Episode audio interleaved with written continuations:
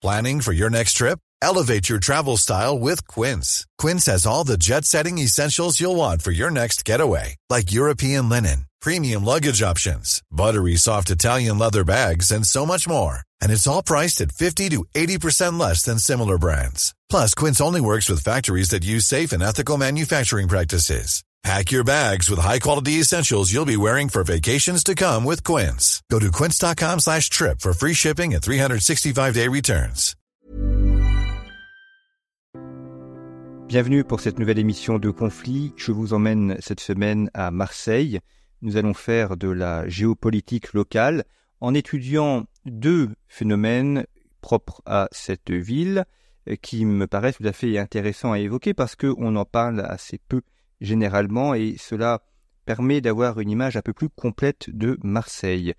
En effet, euh, souvent quand on parle de Marseille, c'est plutôt pour les sujets de criminalité, pour les sujets de violence, euh, pour euh, des questions également de problèmes de gestion humaine. On va essayer dans cette émission d'aborder deux autres sujets qui vont permettre de donner une vision un peu plus complexe de la ville. Vous savez qu'à conflit, on insiste beaucoup sur le fait que la géopolitique, ce n'est pas l'étude des relations internationales. Malheureusement, beaucoup de personnes font de la géopolitique en la réduisant aux relations internationales. Il y a des relations internationales dans la géopolitique, mais ce n'est pas que ça.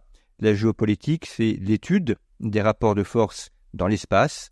On peut donc faire de la géopolitique locale, on peut faire de la géopolitique à l'échelle d'une ville, à l'échelle d'un quartier, et c'est ce que nous allons faire aujourd'hui avec Marseille en étudiant deux phénomènes. Le premier est celui des data centers et le second est celui des enclosures. Alors je vais commencer par les data centers. Je dois dire que lorsque j'ai vu passer cette information la semaine dernière, euh, ça m'a surpris, agréablement surpris, parce que je ne savais pas que Marseille avait ce rôle aussi important. Et donc, euh, j'ai pu effectuer quelques recherches sur ce sujet et c'est un élément qui me paraît tout à fait intéressant à évoquer puisque Marseille est devenue aujourd'hui une des principales villes mondiales pour les centres de données, ce qu'on appelle donc les data centers. Et cela renvoie à une géopolitique importante qui est celle des câbles, qui est celle des fonds sous-marins. En effet, quand on regarde une carte terrestre, on voit, on voit la Terre, la mer, on la voit aussi, mais on ne se rend pas forcément compte de tout ce que cela suppose, et notamment des très nombreux câbles sous-marins qu'il y a dans la mer. On a eu l'occasion d'y consacrer quelques articles dans Conflit, notamment un article d'Hélène Thérom que vous pouvez retrouver sur le site de Conflit. C'est d'ailleurs un sujet qui euh, est euh, un des éléments du programme de bac, du bac des, euh, des terminales. Et en effet, il y a de nombreux câbles sous-marins qui arrivent à Marseille et cela euh, contribue à faire de Marseille un pôle important pour ces câbles. Alors ce sont des câbles de téléphonie, ce sont des câbles Internet et euh, évidemment ces câbles, une fois qu'ils arrivent sur la terre ferme, sont reliés à des data centers, à des centres de données, puisque c'est là que les données sont euh, traitées, stockées et qu'elles sont envoyées vers d'autres endroits. Et euh, on est en, en, une dizaine d'années, la ville de Marseille est devenue le septième hub Internet mondial. Vous voyez, septième, la ville donc en septième position. Ça s'est fait sur euh, une dizaine d'années, donc c'est quand même quelque chose euh, d'assez important, qui fait de Marseille une des villes du top 10 en matière de hub mondial, en matière de, de centre de données. Et ce développement de ces pôle euh, numérique euh, continue à se développer. Alors ce n'est pas sans susciter quelques débats, je vais y revenir, mais en tout cas, il y a un développement qui est très important. Aujourd'hui, on a 17 câbles sous-marins qui vont à Marseille, on pourrait dire qui atterrissent. Souvent, atterrir, c'est du ciel vers la terre. Là, c'est de la mer vers la terre. En tout cas, qui arrivent au port de Marseille. 17 câbles sous-marins. Et euh, cela euh, a donc contribué à l'arrivée de ces données qui sont euh, extrêmement importantes et la ville de Marseille a aujourd'hui quatre grands centres de données et euh, le but de Marseille est de continuer à développer ces, grands centres de données notamment pour arriver vers le, les villes du trio de tête en, Europe. On a notamment Francfort, Londres et Amsterdam, qui sont les, trois grandes villes qui sont encore devant Marseille. Et Marseille espère se rapprocher d'elle. Donc on a cinq euh, grands centres de données, dont euh, quatre qui sont parmi les, plus gros au monde. Et cela euh, contribue évidemment à, amener à Marseille des villes, des entreprises pardon, autour de la technologie, autour de l'informatique et euh, donc de créer aussi de nouveaux types d'emplois. Cela euh, fait de Marseille une ville euh, majeure dans ses traitements des données, dans ce traitement également des câbles sous-marins, puisque cela est ensuite relié au reste de l'Europe et au reste du monde. On a ainsi des campus universitaires qui se sont créés, notamment un campus à Aix-en-Provence. Aix-en-Provence est à une, vingtaine de kilomètres de Marseille. Quand ça roule bien, il faut une trentaine de minutes pour aller à Aix-en-Provence. Et euh, en 2017, s'est créé un campus tourné sur les questions de la transformation digitale, sur les rapports entre les entreprises et les digitales. Et ce campus a pour ambition de former des personnes qui travaillent dans le domaine du digital. Si euh, j'en crois euh, un, communiqué de presse du directeur de ce campus, eh bien, il ambitionne de former 20 euh, 000 étudiants d'ici 2029. Donc, euh, cela, évidemment, contribue à euh, développer une économie qui est tout à fait importante et tout à fait intéressante. Le problème, évidemment, c'est que, comme à chaque fois qu'on a le développement d'une industrie, et nous sommes là dans de l'industrie, eh bien, il y a des réticences ou il y a du moins des, tensions euh, sur ce développement industriel et plusieurs voix s'élèvent contre ces data centers. Alors quels sont les reproches que font les opposants aux data centers? Il y en a deux principalement. Le premier, c'est la consommation d'espace et le second, c'est la consommation d'énergie. Alors consommation d'espace, en effet, euh, il faut beaucoup de place pour mettre euh, ces data centers. Les, données prennent de la place, l'économie de l'informel prend de la place. Donc nous sommes bien là dans un cadre géopolitique, puisqu'il y a un, combat pour l'espace, un combat pour être présent euh, dans les villes, d'autant que ces data centers sont placés près du port, voire sur le port de Marseille, donc dans un espace où la, pression urbaine est déjà forte, et donc certaines personnes estiment qu'il vaudrait mieux utiliser cet espace pour d'autres types d'activités.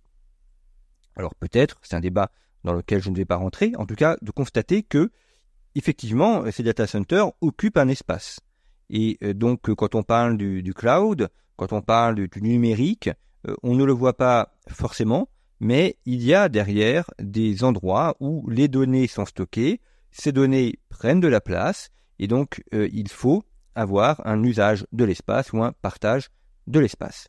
L'autre élément concerne l'énergie nécessaire pour faire tourner ces centres de données à la fois pour euh, les maintenir en activité, il faut que ça puisse fonctionner jour et nuit, et également pour les refroidir, puisque quand les serveurs tournent, ça génère de la chaleur. Alors il y a des méthodes pour récupérer la chaleur, on a notamment des, piscines qui sont chauffées euh, via la chaleur récupérée par les centres de données.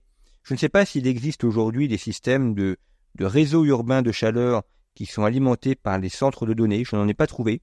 Ça se fait pour euh, les usines de traitement des déchets. On, brûle les déchets et on, récupère l'énergie euh, pour chauffer de l'eau et donc pour euh, euh, alimenter des habitations ou des logements collectifs en, énergie, en eau chaude, donc qui permet de chauffer les, logements. Je ne sais pas si ça se fait avec les centres de données, ni si c'est techniquement faisable aujourd'hui. Je n'ai pas trouvé de réponse. Parmi ceux qui écoutent cette émission, si vous avez des, éléments sur ce sujet-là, je, suis très intéressé par ça. Euh, peut-être qu'un jour, euh, si ça ne se fait pas, on pourra peut-être récupérer cette chaleur pour la réutiliser et avoir un système de chauffage urbain. En tout cas, il est vrai qu'il y a une question de partage euh, de l'énergie, même si la consommation énergétique de ces centres de données baisse régulièrement. Ils consomment beaucoup moins d'énergie aujourd'hui qu'ils n'en consommaient il y a quelques années encore. Et là, on est confronté à un problème industriel très basique, que l'on voit à chaque fois dans l'industrie, à savoir que un, nouveau développement industriel suppose un accès à une énergie abondante et, si possible, peu chère. Et on voit qu'avec le développement du progrès technique, eh il faut de, de moins en moins d'énergie pour avoir de plus en plus de rendement. Donc, on peut supposer que dans les années qui viennent, la consommation euh, énergétique va diminuer. En revanche, si on augmente le nombre de centres de données, même si la consommation d'énergie augmente, peut-être qu'il faudra de plus en plus euh, d'énergie pour alimenter ces centres de données.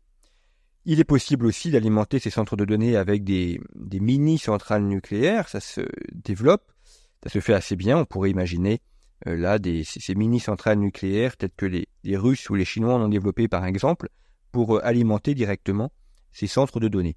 En tout cas, on voit qu'il y a là un enjeu essentiel euh, qui euh, positionne Marseille sur une place importante de la de l'informatique et du numérique mondial et euh, qui montre aussi que Marseille a, des atouts et en tout cas a, d'autres visages que la question de trafic de drogue ou des violences.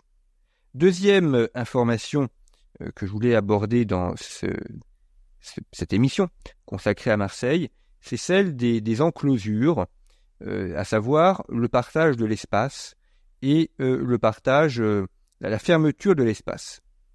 Alors je m'appuie pour ça sur un, très bon article géographique écrit par une géographe qui s'appelle Elisabeth Dorier, un article qui est paru dans la revue Urbanicité, qui analyse donc ce développement des systèmes d'enclosure qui n'est pas propre à Marseille, mais qui, à Marseille, connaît un essor important.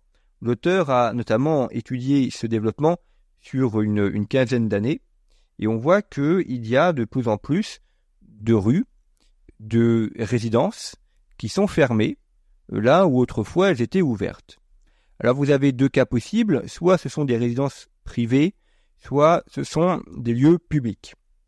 Des résidences privées, par exemple des immeubles, avec généralement un parc autour de l'immeuble qui était autrefois public, donc on pouvait traverser euh, à pied euh, la zone, et puis qui a été fermé. Alors généralement on installe des, euh, des portiques, on installe des portails, il faut les ouvrir avec une clé ou avec une carte ou avec un code, et donc si on n'est pas résident, on ne peut pas ouvrir.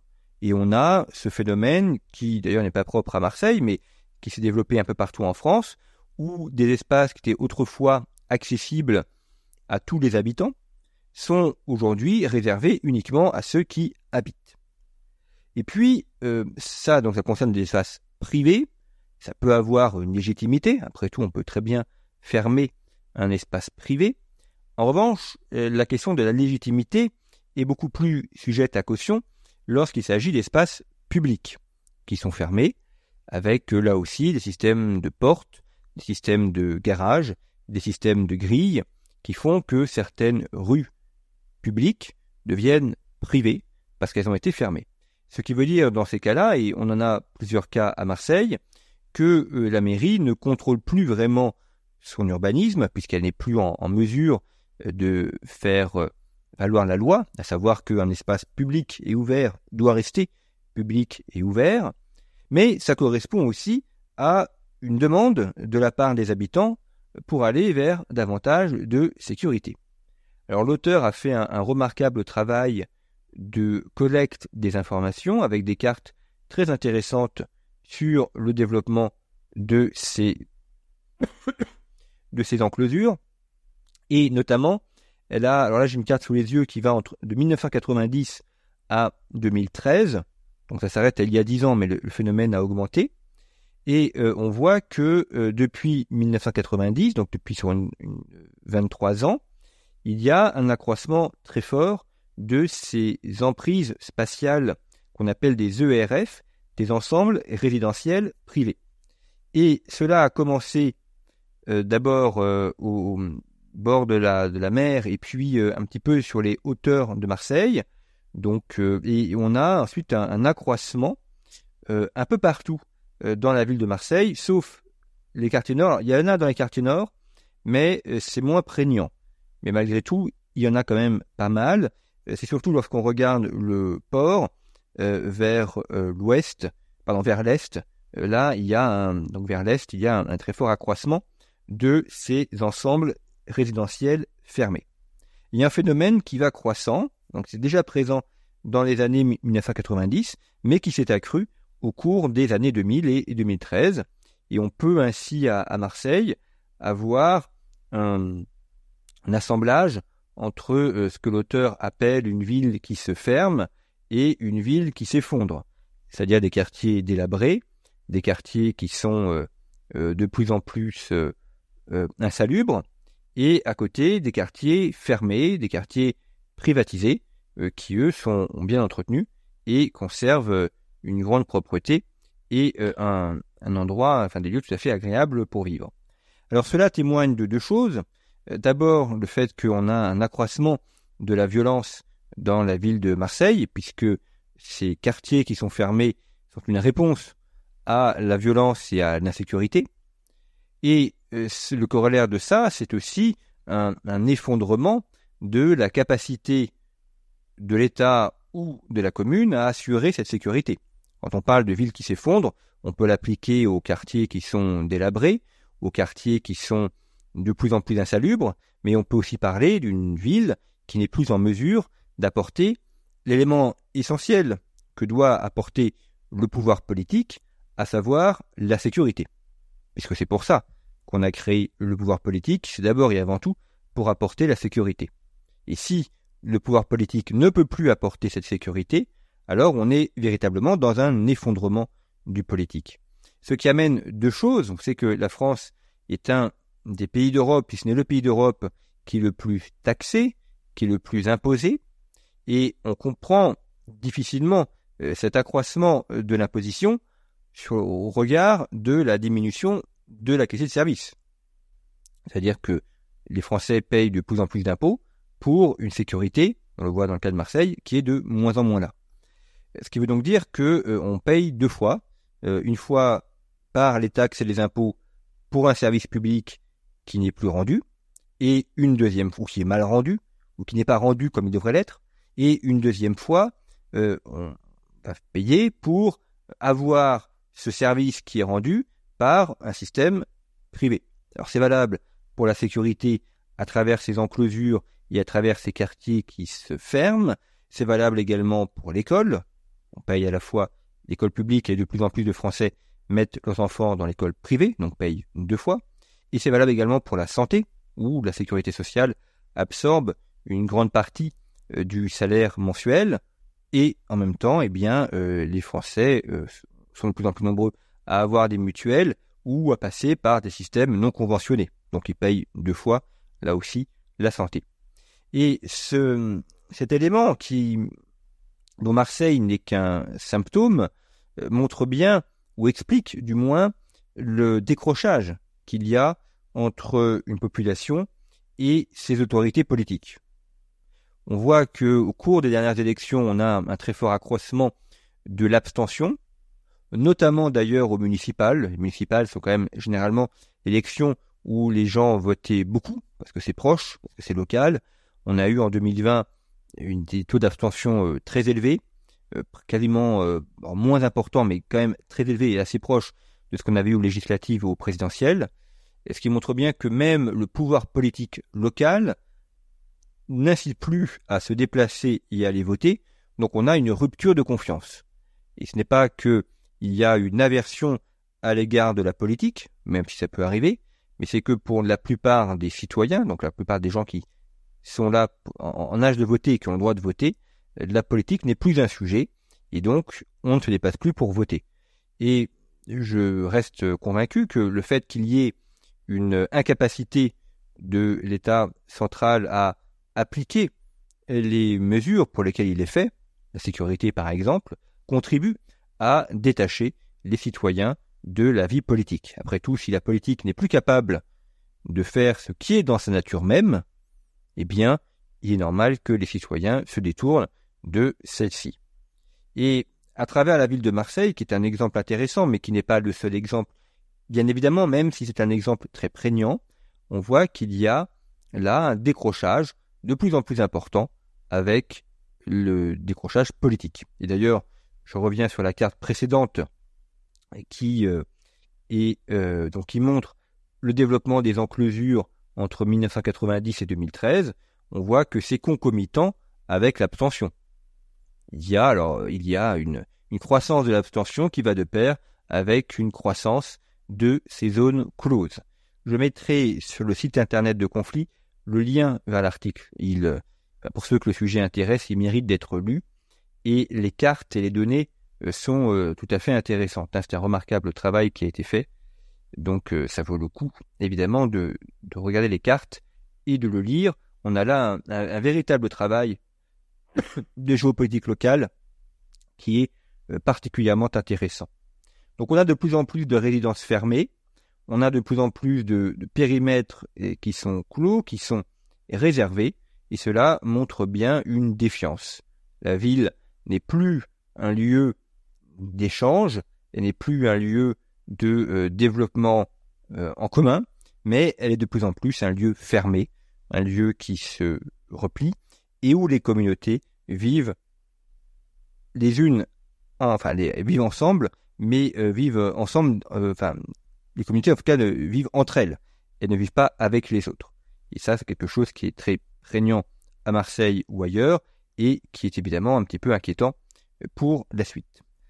Voilà, donc ces deux exemples euh, sur Marseille, les data centers d'un côté et les enclosures de l'autre, deux exemples que je trouve intéressants pour comprendre une ville, pour comprendre les évolutions d'une ville, mais aussi pour comprendre les évolutions d'un pays. Vous on parle beaucoup d'industrialisation ou de réindustrialisation. Quand on crée des centres de données, nous sommes dans l'industrialisation et ça permet de donner un visage un petit peu plus actuel à cette ville qui est euh, très intéressante et euh, qui a beaucoup de beaucoup d'atouts, euh, des atouts qui ne restent plus qu'à développer. Merci pour votre fidélité. À la semaine prochaine.